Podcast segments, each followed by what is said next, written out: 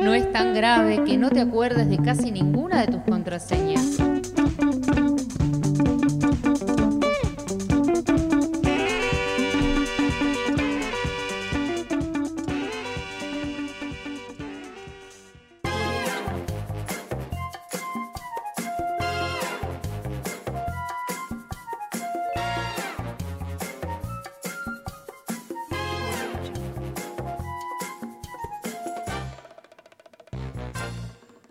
Bueno, volvemos, volvemos con esta música tan propia de tan propia de los servicios de inteligencia, ¿no? Para ya que estamos, ¿cómo, cómo estás, Joaquín? Ya, ya nos vimos, pero esta, esta cosa ficticia de la radio que nos, nos obliga a preguntarte, ¿cómo estás? Eh, me encuentro bien, me encuentro resumiendo quizás los columnistas más destacados, más prestigiosos de la Argentina, ¿no? Aquellos que nos traen esos entredichos, esas cuestiones inchequeables, esas, eh, esas fuentes que no, que no, se, que no se dicen, ¿no? De, de, dónde viene la cuestión. Son esos periodistas que nos meten en las reuniones más importantes, en donde se definen las políticas públicas, en donde se definen las decisiones electorales de quién va, quién viene. Bueno, de a poquito nos vamos a ir metiendo. Yo tengo muchos eh, periodistas que sueltan ese entredicho, ¿no? Que nos meten, que nos ayudan a entender un poquito la política desde adentro. Obviamente que siempre nos pueden mentir, ¿no? Porque son. Los que están en el off, ¿no? Digamos. Claro, los que, los que nos traen esas cuestiones que son verdad, que son mentira, generan esa opereta. ¿Son los grandes generadores de, de, operetas o también son gente que tiene fuentes muy buenas que les traen la, información a la ciudadanía, ¿no? Un, rol en la democracia fundamental, ¿no? Eh, quienes fomentan los debates. Por un lado tenemos a Pablo Ibáñez, que digamos que nos trae esa discusión que tuvo, esa charla que tuvo Alberto con, con Putin hace muy poco eh, sobre las vacunas, en donde este Alberto lo que trata es de mediar un poquito, ¿no? Entre Putin y Angela Merkel, ¿no? Eh, le dice, che, eh, Putin, fíjate que Ángela quiere la vacuna, ¿por qué, no la, ¿por qué no hablas con, un poquito con Ángela que te trae las vacunas? Ese fue un poquito lo que nos trajo eh, Pablo Ibáñez. Y acá tengo un datito que también nos trae el amigo Ibáñez, es que la, delega, la delegación rusa en Buenos Aires está a cargo de, eh, bueno, el embajador ruso, que no voy a decir el nombre porque eh, estaría cometiendo una falta, es impronunciable el nombre, lo voy a, lo decir, Dimitri Feotritrov, que tiene, un rol, ajá. Ajá, tiene un rol muy activo en esta, en esta distribución de vacunas para la Argentina y fue quien se reunió con Cristina Fernández de Kirchner en octubre, días antes de que se inicie la negociación por la Sputnik 5. O sea, eso quiere decir que gracias a Cristina tenemos la vacuna eh, sí. en Argentina. Fue Cristina. Por si alguien sospechaba. Claro, por si alguien sospechaba, el embajador ruso se reunió con Cristina y a partir de ahí llegaron las vacunas. Después, bueno. Quiero agregar, sí. quiero agregar una cosa, Joaquín, a lo que vos decías que es la, la, la, relación entre Merkel y Putin es muy tensa, muy tensa, al punto tal, y esto, y esto se trata justamente de los servicios de inteligencia, no nos olvidemos que Putin formó parte de la KGB, y tal es así que en su presidencia, en el ejercicio de su presidencia y en el ejercicio de su diplomacia, él involucra este tipo de situaciones. Hmm había una tensión entre Merkel y Putin por alguna cuestión que habría ahí entre ellos dando vueltas. Un revanchismo histórico, quizás, porque Putin. Mm. Geopolítica. Ese revanchismo histórico claro. que trae Putin, que la verdad que a mí me encanta. Ese discurso para Navidad que da todos los años es maravilloso. Divino. ¿Vas a contar lo bueno. de los perros? Claro. Ah, hermoso. Claro. Contale, contale, contale. Lo, que hizo, lo, lo que hizo Putin fue investigar cuáles eran las fobias de Angela Merkel ah. y cuando le invitó, cuando le invitó a su despacho, eh, bueno, Putin averiguó que Angela Merkel era fóbica de los perros. Y eh, abrió la puerta de su despacho, eh, se sentaron y al ratito pidió que abran la puerta o tal puerta y entró su mando negro. Busquen la foto en internet, es Putin Merkel Dog. Sí. Escriban Putin Merkel Dog y fíjense la cara de ella, la cara de él y la cara del perro. Son las tres caras que hay que mirar en la foto y es alucinante y es alucinante en términos de geopolítica yo investigué lo que te da miedo a vos, no las cuestiones económicas de tu país o cómo te puedo golpear económicamente. Una estrategia muy los simuladores. Muy los simuladores. Claro. Sí, sí. Un turbio. Un, un turbio geopolítico extraordinario. Claro. Claro. Aplausos. Aplauso, medalla y beso. Después lo tenemos a Entonces, perdóname, lo último. Ir a mediar esa relación, Alberto. Es un aventurero. Es todo un aventurero y aparte Ángela sabe que ahora que el Sputnik tiene una efectividad eh, más que respetable y la verdad que es raro también porque Alberto, bueno, no importa, ya es análisis político que no, que no va a la, cuestión, pero bueno, no, no, queremos disputar vacunas con, con Alemania, ¿no? Pero bueno. La imposibilidad, Iván Jabrowski es un periodista muy conocido, muy joven, claro, em, que se está metiendo en toda la, cuestión del entredicho. Él también quiere colaborar, y tiene un perfil de, ese tipo de, periodismo. Y digamos que ante la imposibilidad de tomar una medida y que la opinión pública no se pregunte qué pensará de ella la vicepresidenta, él asegura que una fuente muy cercana a él dice no podemos agarrar la pelota. Digamos que una metáfora futbolística le dicen a, Iván para, para graficar lo que, lo que nos interesa y líderes del Frente de Todos sostienen que el gobierno se va a imponer a nivel nacional y en la provincia de Buenos Aires en las elecciones de este año. Es un dato que a Facundo Rosso, que es nuestro militante acá eh, al aire. Insoportable. El, insoportable. Ah, mirá, ahí está, mirá, lo, puso, mirá, perfecto, mirá. Algo que nos tenía guardadito y Facundo ahí lo depositó en el aire, espectacular. Bueno, algo que también dicen los de Juntos por el Cambio del otro lado, ¿no? Como que, bueno, ya sabemos que ellos nos van a tener una ventajita, ¿no? Bueno, ese es un pequeño pronóstico de cara a las elecciones. Después, el amigo Iván Jabrowski se deposita un poquito en lo que es la relación de Massa con Máximo Kirchner.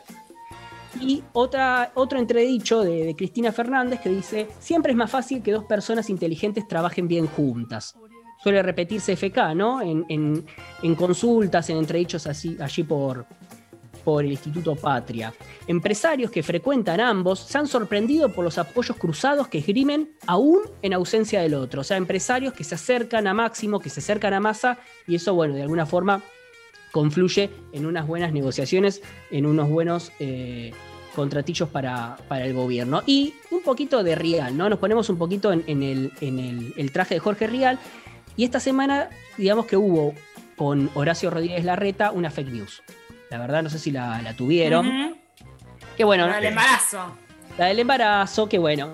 Acá Iván Jabrowski dice que la noticia es falsa, pero a él le llama poderosamente la atención el momento en el que, en el que circula esta cuestión, ¿no? Porque, porque eh, Horacio Berbisky en un momento, hace ya un par de meses, había publicado que cuando sucedieron estas cuestiones de las escuchas ilegales que Mauricio Macri había organizado para sus propios eh, dirigentes políticos, se había, digamos, publicado que a, la reta se lo vio con un amante por la calle.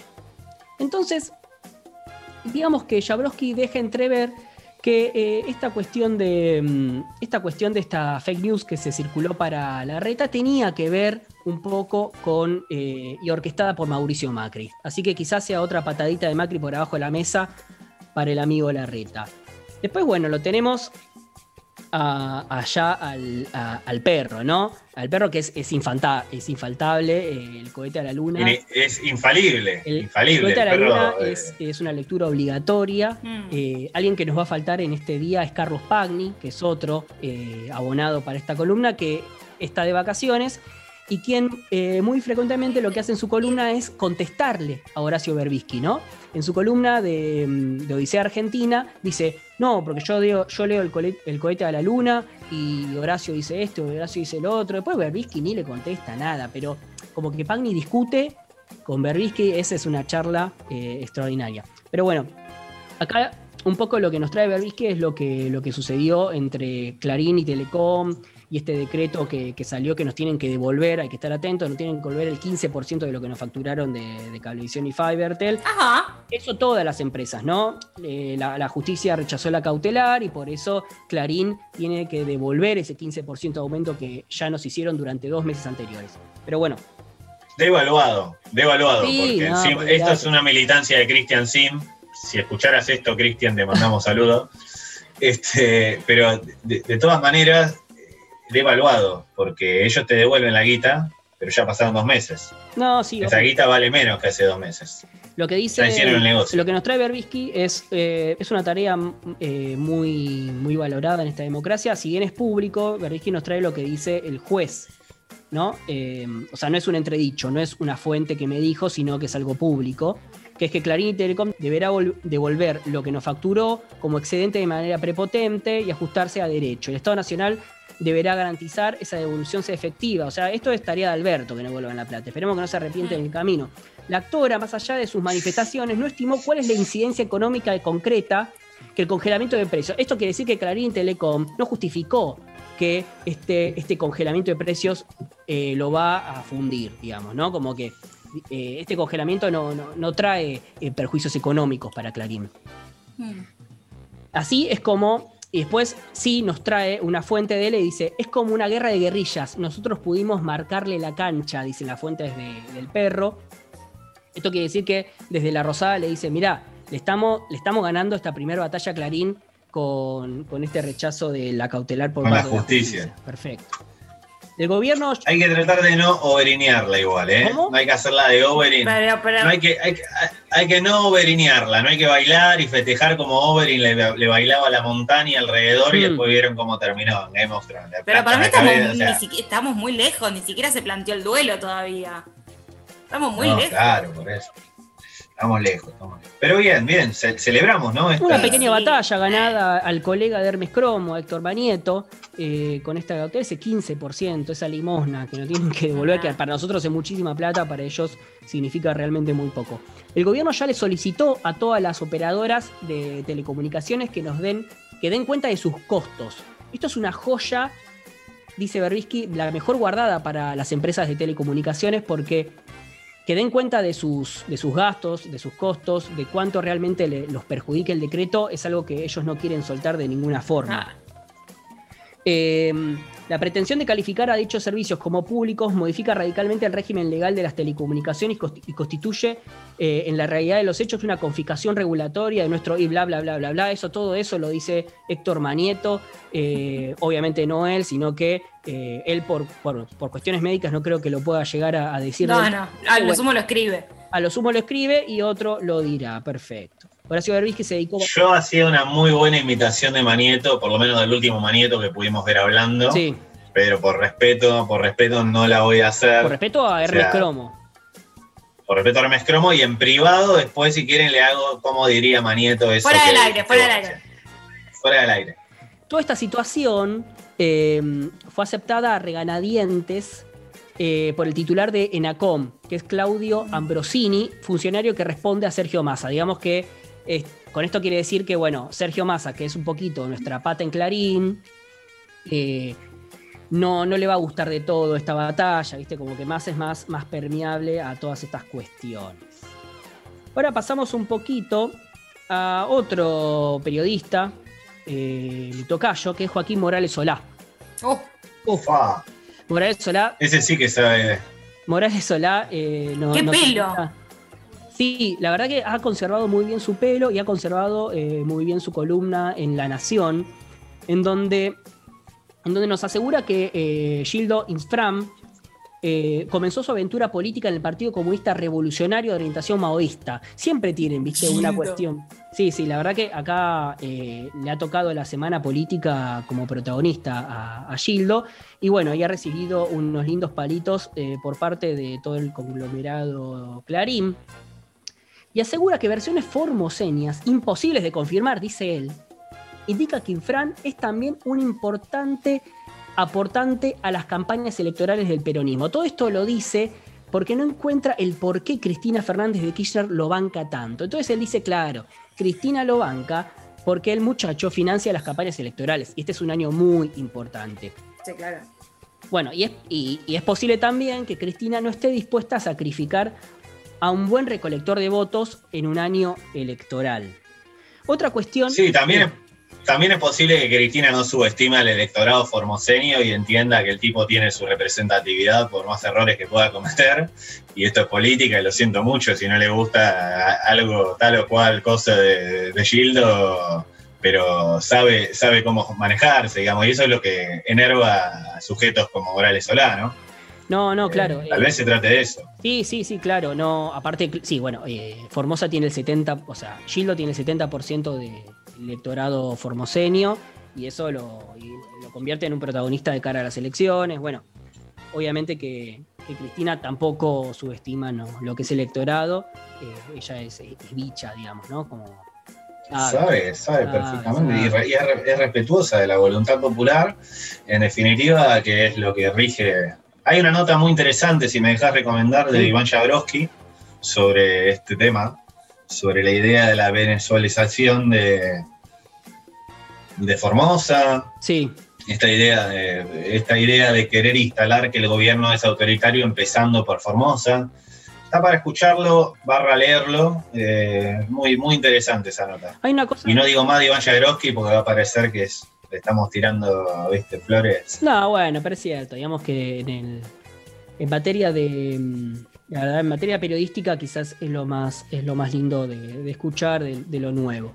Después, bueno, Horacio Berbisky asegura que creo que, eh, algo que me olvidé, él rescata la intervención de Máximo Kirchner eh, en el 2010, el 27 de octubre, criticando lo que fue la fusión eh, entre multicanal y cablevisión, criticando una, iniciativa que fue de su padre, ¿no? Él lo, destaca de cara a, la cuestión de el problema que estamos atravesando hoy en día con este manejo de precios eh, a discreción de, Manieto es un poco eh, por culpa de, lo que supo conseguir Néstor Kirchner con esta fusión, que bueno, habrá tenido su, su, clara justificación eh, en ese momento política, que claro que Néstor no habrá tenido.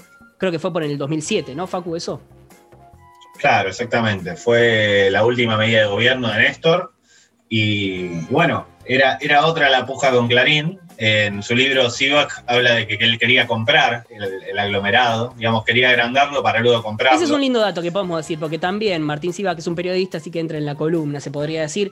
Eh, Néstor Kirchner, cuando Héctor Manieto estaba a punto de morir, estaba internado, eh, Néstor Kirchner lo visita a Héctor Manieto y le, dice o le, le da a entender que él de alguna forma quiere comprar o quiere formar parte del paquete accionario de, Clarín. Y, bueno, y Héctor ahí eh, se enfurece y empieza toda la, trifulca que ya, que ya conocemos. Como que no fue tanto el conflicto del campo, ni, otra cuestión, ni la ley de, miedos, como decía el grupo Clarín, sino más bien eh, el desembarco de Néstor en el grupo Clarín. Bueno, y una para finalizar, una linda noticia que adelanta Horacio Berbisky, dice el presidente Alberto Fernández tiene por delante el desafío de pensar el apagón analógico, analizar posibilidades de operadores virtuales móviles que ingresen a competir en el segmento de la telefonía móvil y, y quebrar la división eh, en tercios donde están Telecom, Telefonía y Claro.